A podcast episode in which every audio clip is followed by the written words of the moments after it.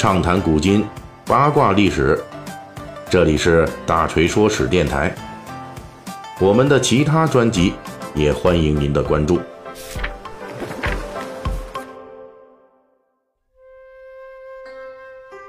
之前咱们这三国主要是讲了两期这公孙瓒啊，讲他的这个崛起故事，作为这幽州著名的狠人啊。那中间呢，由于著名的咱们于敏院士的逝世，所以呢，我们专门出了一个纪念的一个专辑。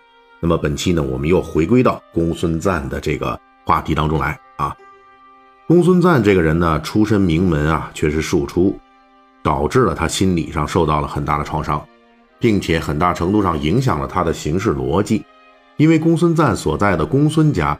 是幽州地面上少数的世代两千担大官的家族，但是公孙瓒呢，因为他母亲只是侍妾一类的，所以是庶出。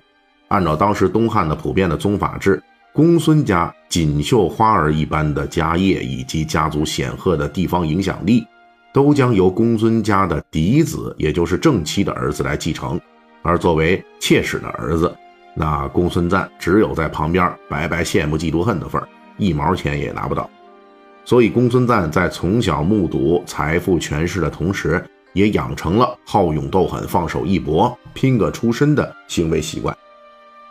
结果就是我们在正史中看到了这公孙瓒是特别能玩命的这么一个人。但是我们这儿也要强调一下，在汉末的乱世来临之际，能玩命、舍得玩命固然可以算一个优点，但是如果是只能玩命，那一样是没出路的。咱们之前介绍的这汉末的这些枭雄啊，狠人可不算少，能玩命的，甚至是不要命的程度上，那能跟公孙瓒并驾齐驱的也不少。比如说西北二人转，马腾、韩遂，这都是扯旗造反，把这脑袋别裤腰带上啊，发迹的主。所以玩命呢，只是乱世生存中的必要条件，而不是充分条件。而且玩命还有一个风险，既然命是拿来玩的，而玩本身呢？那肯定有出事儿的风险，对吧？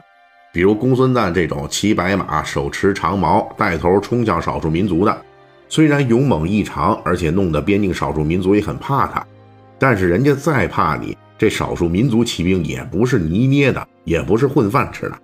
遇到公孙瓒来攻击，人家一样也会还手，也会拼死抵抗。而战场上刀剑无眼啊，死亡的阴影是一直笼罩在公孙瓒身上的。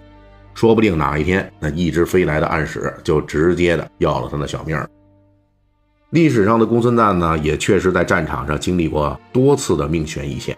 最危险的一次是他进攻辽西乌桓首领邱立居一战，公孙瓒先胜后败，在追击乌桓的过程中冲得太远了，被人掐断了后路，围困在辽西边城里。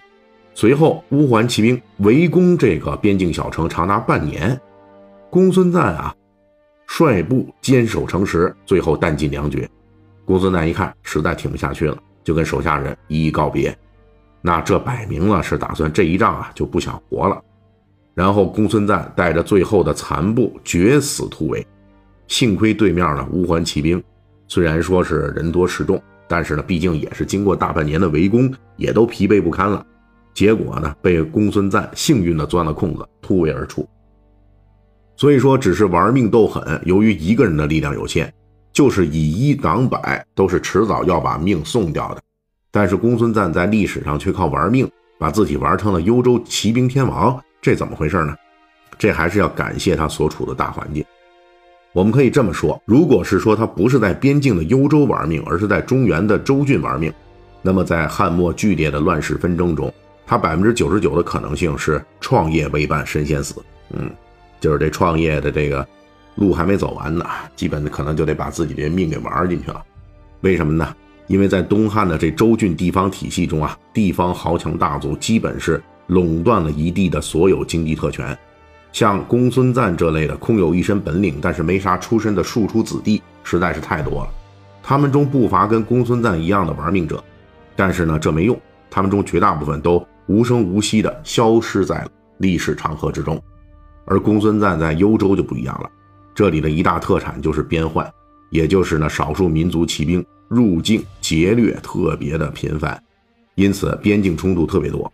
在两军阵前生死一战的时候，家庭出身就不是首要因素了。弓箭长矛可不认所谓的世家大族，谁勇敢谁能打才是活得长久的优势条件。因此，幽州跟其他中原各州最大的区别就是，这里还剩下一条晋升的通道，没有被世家大族所垄断。这就是边功，你能上阵杀敌，就能立功升官。